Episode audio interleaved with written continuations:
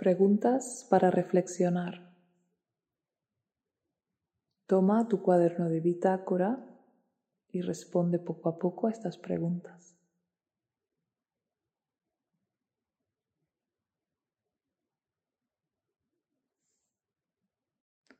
¿Cómo es tu ego?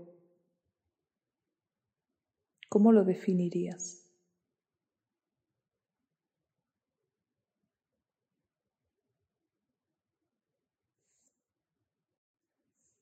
¿Cuáles crees que son los aspectos de tu ego que te hacen sufrir?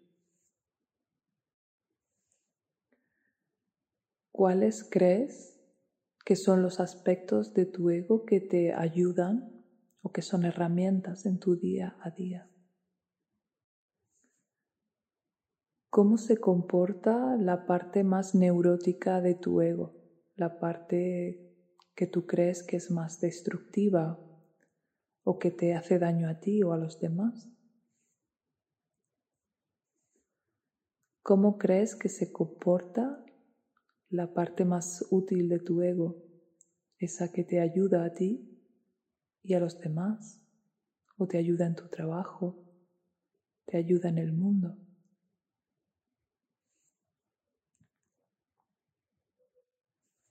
¿Cómo dirías que es tu autoestima? ¿Te gustas? ¿Te amas?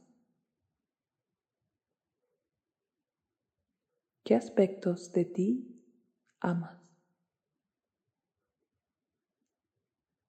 ¿Qué aspectos de ti rechazas?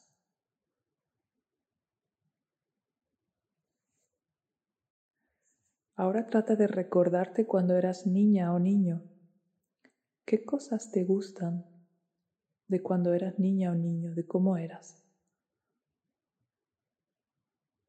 ¿Y qué cosas de ti no te gustan de cómo eras cuando eras pequeño?